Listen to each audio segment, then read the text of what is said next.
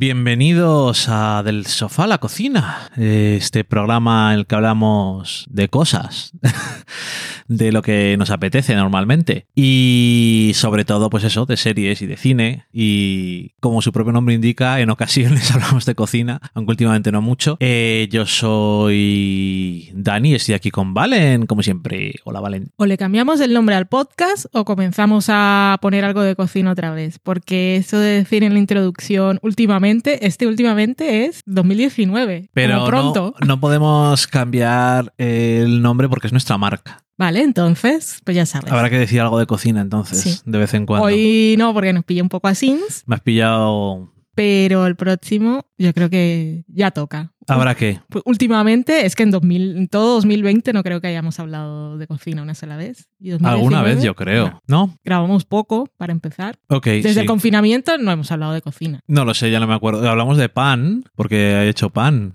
Pero no dijiste la receta, por ejemplo. en el confinamiento, ¿no? I don't remember. Porque si es solo hablar de comida, puedes decir que hoy comimos roscón de San Lesmes. ¿Quién es San Lesmes, Dani? Yo no sé, es algo de San un Lesmes santo de un patrón. es el patrón. I don't care realmente, pero el roscón que nos vende el capitalismo para conmemorar esa fecha, que solo lo hacen este fin de semana, que no sé si es por fecha o sí, por cosa es de... cuando es San Lesmes. Pero es, pero es en fin de semana siempre. Entonces es una fiesta de esa de guardar, de comprar cosas. Porque no es que Sa- sea San el 20 Lesmes- de, de enero, sino el último fin de semana, ¿no? No, San Lesmes es un día. Lo que pasa es que cuando la compra la gente es el, el domingo antes. Y lo hacen toda la semana, entonces no, no tenemos ni idea. No lo sé. Yo he visto a gente llevándose roscones durante la semana a casa, por la calle. Pues está muy bueno el roscón este porque es de hojaldre. Sí, y es como todos los roscones, no sé si ha sido así siempre, pero yo al mundo de los roscones pues llegué en el siglo XXI cuando vine a España. Pero que hay de nata, de crema y de nata y crema, el mixto,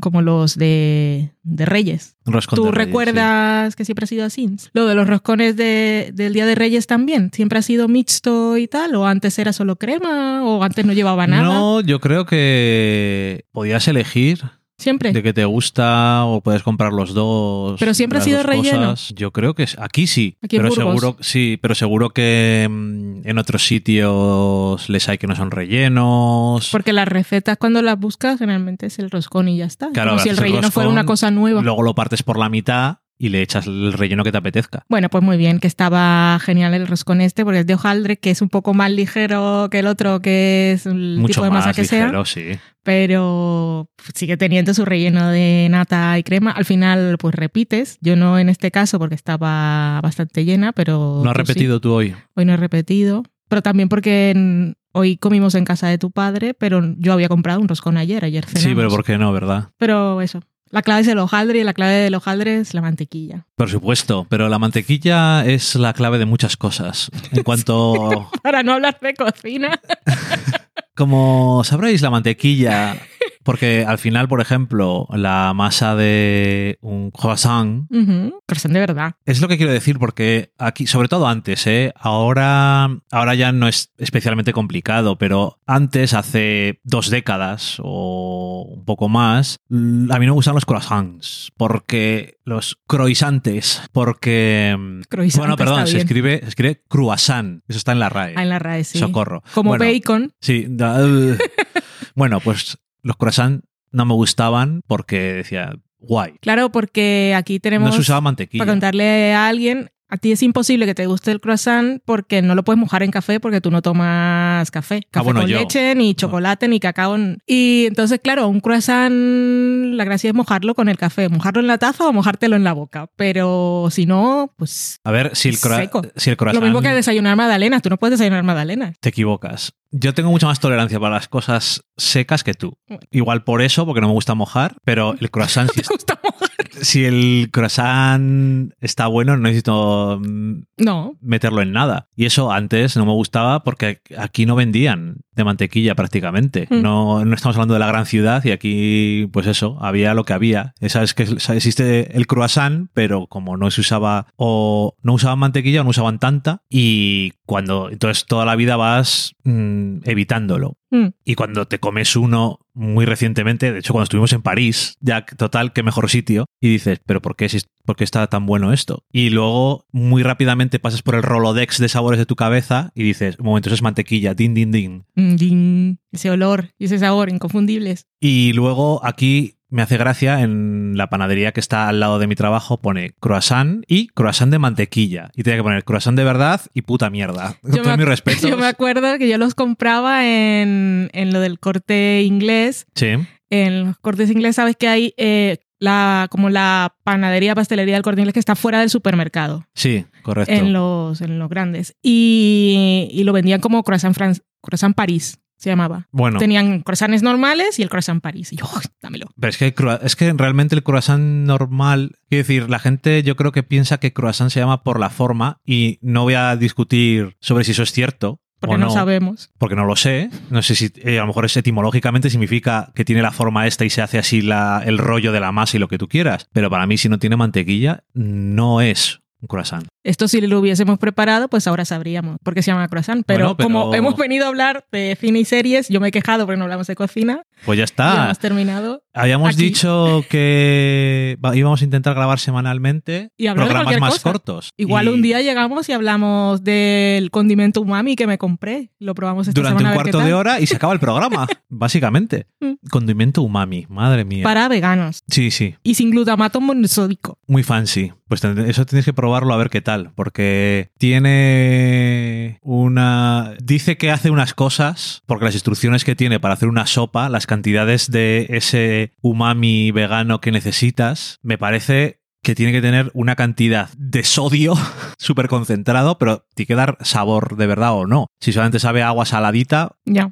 no estará muy bueno. Ya Bueno. veremos a ver cómo está. Ya contaremos. Esto lo dejamos aquí, esta semilla plantada. Ya la recogeremos. ahí y ya, ya recogeremos. Eh, pues, oye, prácticamente ya podemos dejar el programa. Yo me iba a comentar un par de cosas más. Eh, el otro día hablamos de series así como muy normal y hablamos de One Day Vision Cierto. y decir que el cuarto episodio está chulo. Muy chulo. Repetimos lo que dijimos. Si había gente que estaba dudando en ver la serie porque no ha visto películas y no es nada del universo Marvel y pensaba que se iba a perder, eh, confirmamos, ya más allá de nuestra opinión, que es una serie que han hecho pensando en precisamente en vosotros, en gente que no tenía necesariamente que haber visto todas las películas ni saber quiénes eran. Porque en ese cuarto episodio más o menos te ponen en contexto y ya con que... Es que yo creo que te van diciendo más o menos Bueno, lo sí, que además saben, salen personajes que hemos visto antes en el universo Marvel, pero da igual que les conozcas. Aquí, aquí los presentan, o sea, bien. Está muy bien. Recomendada, recomendadísima. Ya había dicho en el programa anterior que, que- que me daba igual lo que hicierais, pero es que está muy bien. Tengo que decir también que me ha sorprendido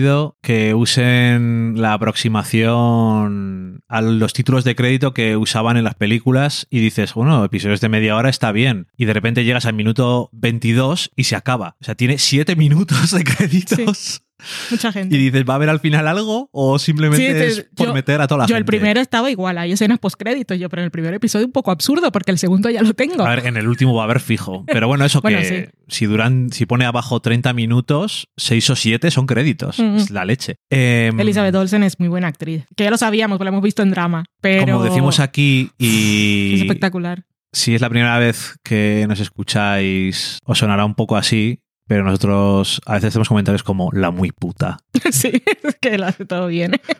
Eh, Como Catherine Hahn también, que lo hace todo bien. Sí, por cierto. en Además este da igual. cuarto la- no la vemos mucho. Pero a Catherine Hahn, Que da además igual da que igual en la serie la que la metas. Es que es- o película, es que da igual. Qué, Y además nunca es protagonista, qué diosa. siempre... Hombre, a veces sí, pero. Bueno, sí, en la de Mrs. eh, Miss Fletcher, Mrs. Fletcher, eh, señora Fletcher. Eh, esa era protagonista, protagonista. Pero casi nunca lo es. Pero, cuando igual. aparece es que te lo arregla todo. Yo Sí. hubo una época que aguanté Transparent porque, por Catherine Hahn, básicamente. Eh, además, en esa serie que era. hacía de rabino, Mm. pero era también ser de luz y tal. Ujú. Y hace muy bien de eso. Y en esta serie no sabemos todavía de qué está haciendo, pero también lo hace bien. Es que la hace genial. Lleva toda la vida haciendo cosas bien. Desde la secretaria de Crossing Jordan.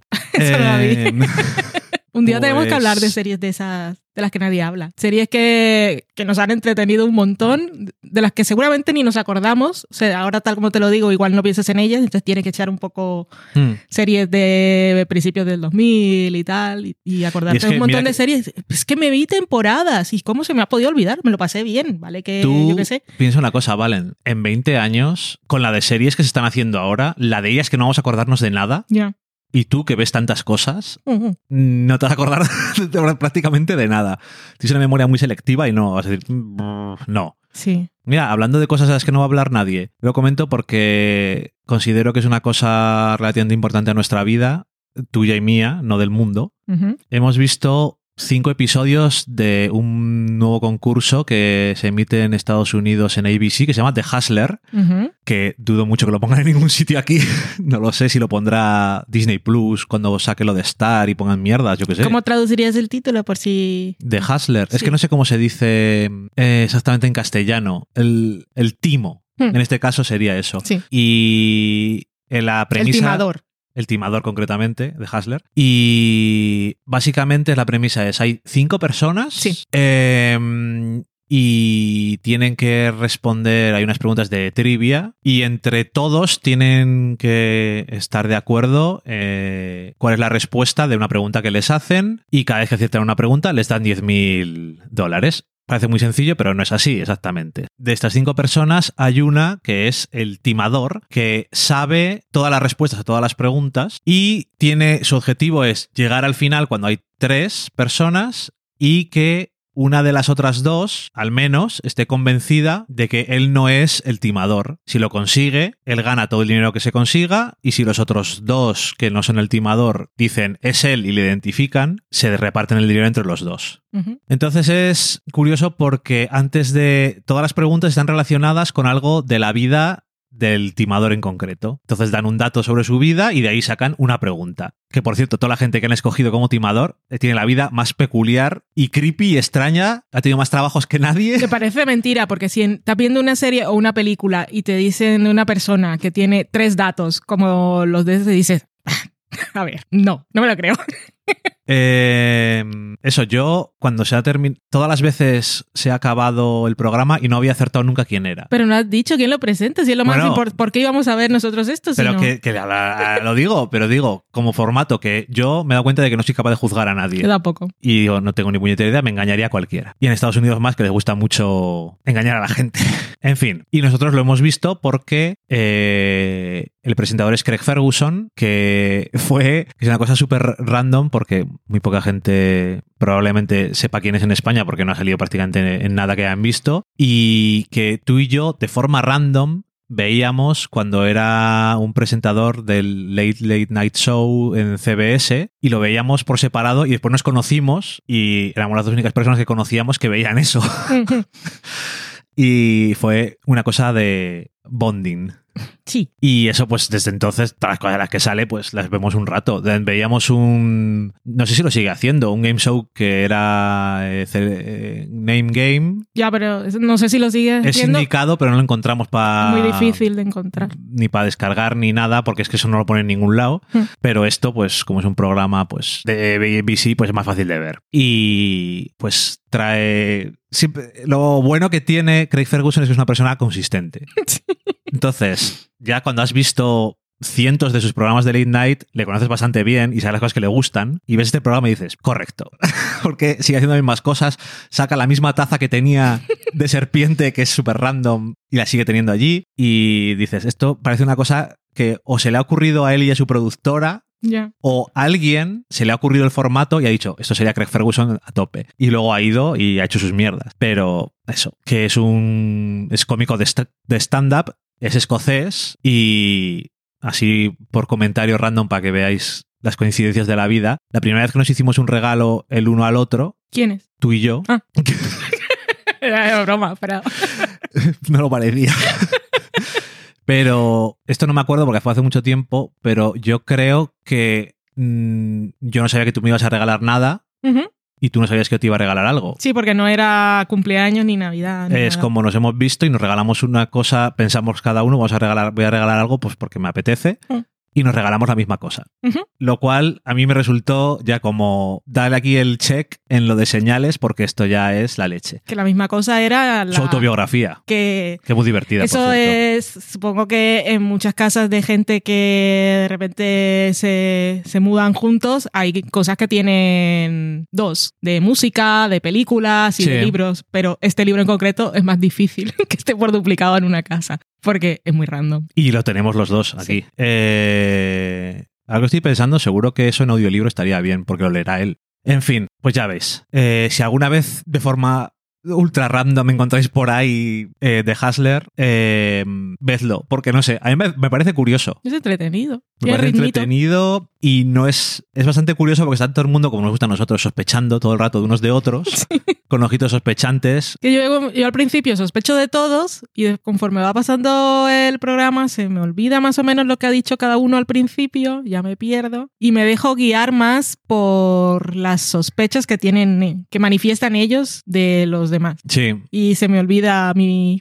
mi- la opinión que tenía en un principio. Pero bueno, es entretenido. Yo Como no casi me juego nada, me da lo mismo. Estaba convencido de que era uno y no era. Mm. O no estaba convencido de que era nadie y justo era el que menos esperaba. La verdad es que es bastante curioso. Y, y nada, pues aparte de eso, eh, también comentar, porque yo creo que fue una sorpresa agradable, la película Palm Springs, Sí. que aquí en España la va a estrenar o la ha estrenado Movistar. La estrenó Movistar ya. Vale, que mm, de verdad que nunca no ver un tráiler de una película me ha resultado tan agradable. Totalmente satisfactorio. O sea, estoy tan contenta de no haberlo visto, sobre todo porque Y luego lo vi además cuenta. después. No, yo no sabía, bueno, ninguno de los dos sabía, de, sabíamos que la película existía porque la promocionaban en Hulu, o sea, salía el cartel, no habíamos visto ninguna imagen en movimiento. Mm, sabía que salía Andy Samberg y Kristen Milioti y era todo lo que sabía de la película, que era una comedia romántica y, y ya está, que había ido muy bien en Sundance y no sabía nada más. Eh, y la vi porque, como la estrenaban aquí, tocaba hacer crítica, no me parecía un sufrimiento, porque los actores me caen bien, guay, vamos a verla. Y sorpresa tras, tras sorpresa, porque tiene muchísimos giros y con, me sorprendieron todos, pero mucho, porque realmente ahora ya es más difícil que alguien no sepa más o menos. Es que eh, la, la premisa básica ya la sabe casi todo el mundo, porque todo lo que se ha escrito lo dice, aunque no digas spoiler, pero yo ni siquiera eso lo sabía. Y sí vi el tráiler después porque lo iba a poner en la crítica, pero lo vi dije, no lo voy a poner, porque, por favor. Que es uno de esos trailers. Es un tráiler de tres minutos y pico. O sea, cuando un tráiler pasa de un minuto y medio, ya sabes que te va a contar muchísimo más de lo que hace falta. O sea, hacer un tráiler realmente es un arte que, que se va perdiendo. Cuando ves un buen tráiler, un tráiler que te anima a ver la película y que ya tú lo has visto y sientes que realmente no te lo ha contado todo, sino que te ha seducido, Eso es. El arte de la seducción. y también cuando ve, cuando me gusta, cuando ya he visto algo, me gusta ver el tráiler para ver cómo lo habían vendido, si habían vendido lo que era, lo que no y tal. Y cuando lo ves a posteriori, también dices, esto es un buen tráiler. Pero cuando un tráiler tiene mucho metraje, ya sabes que te van a contar más de lo que deben, pero es que en este caso es casi cronológico, o sea, todos los giros están. Esto es como lo que decía antes. Se ha perdido la seducción, un poco de pierna. No hay sé preliminares.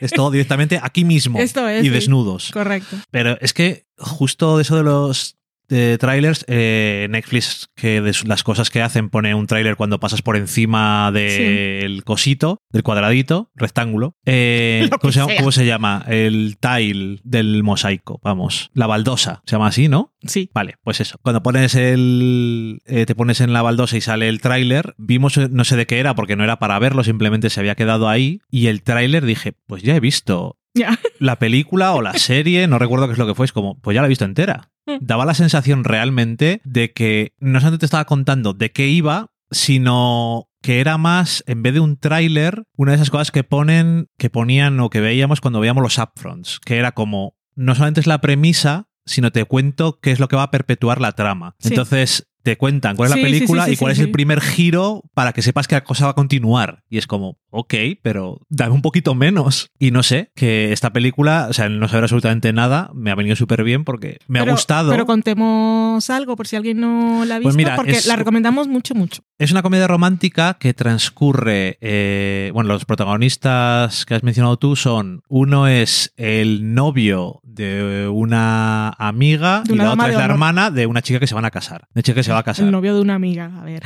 El El, novio- novio... de una dama de honor y la hermana de la novia, ya está. Es mucho más fácil Simple. como tú lo has dicho, pero eso. Y están en una boda, una de estas de Destination Wedding, que es en un sitio como en el desierto, un resort en el desierto, y bastante. Los novios son bastante repelentes y la hermana de la novia es un poco la oveja negra de la familia al parecer. Es como Anne Hathaway, mm, no tan alcohólica y no tan drama, que también hizo una, Correcto. una peli en la que era hermana de la novia que tenía problemas. ¿Cuál era esa? No me acuerdo cómo se llama. Eh, bueno.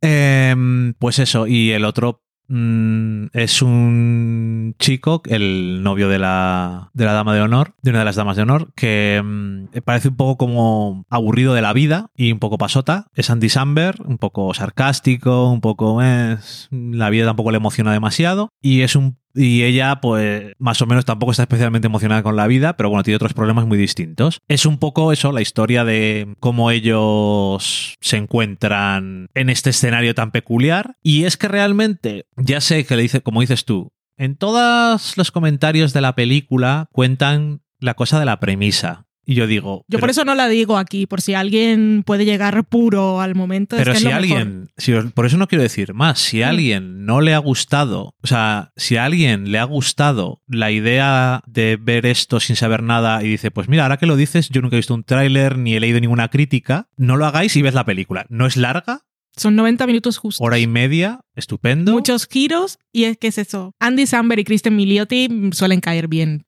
por norma. O sea, no tienen por qué no. no, pero bueno. y, pero... Si habéis visto Brooklyn Nine-Nine y ya la habéis visto en mil sitios, en cómo conocí a vuestra madre la utilizaron. sí, pero fue bueno, igualmente nos enamoró a todos. Mujer objeto. Pero, pero eso, ellos dos están muy bien. Es que ni siquiera diría que el, el otro actor que sale, porque yo tampoco me lo esperaba, te aparece en un momento random. Ya, pero bueno, que además tampoco importa. Por ser eso, cualquier o sea, otro. esto, pero- una comedia romántica con estos dos, una comedia romántica divertida, muy original y con giros que no te esperas. Y un final muy guay.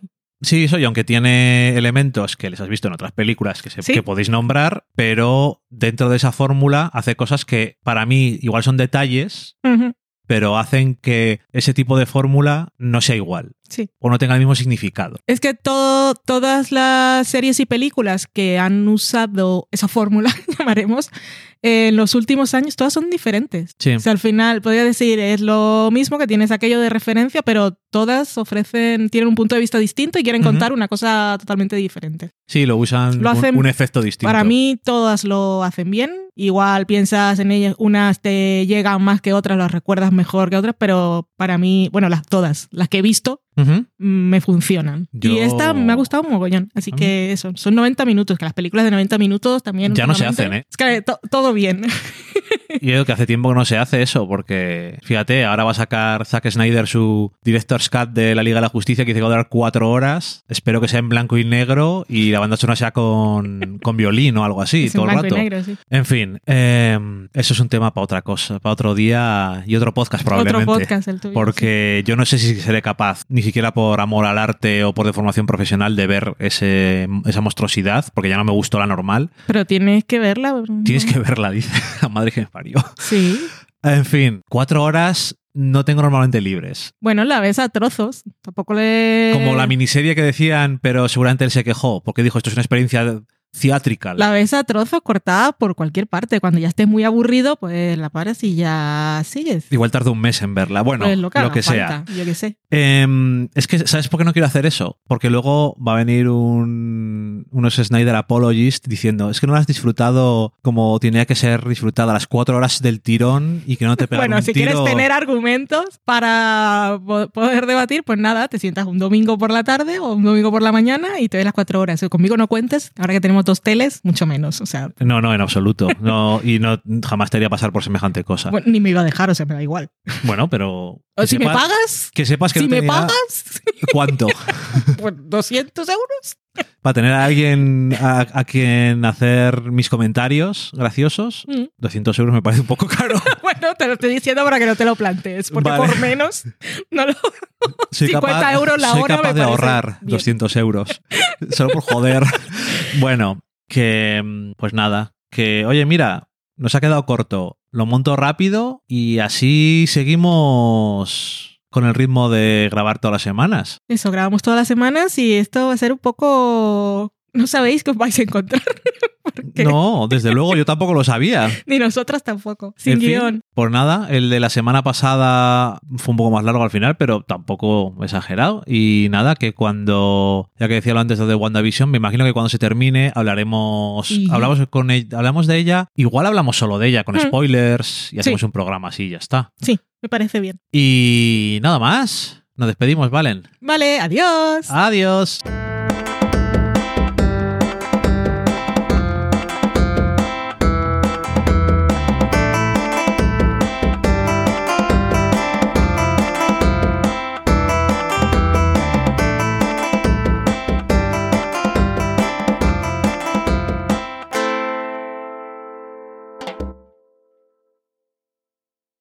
Muy bien. Acabáis de saborear un programa del podcast Del sofá a la cocina. Para prepararlo hemos usado los siguientes ingredientes. Un Dani, una Valen y una licencia Creative Commons, reconocimiento no comercial compartir igual.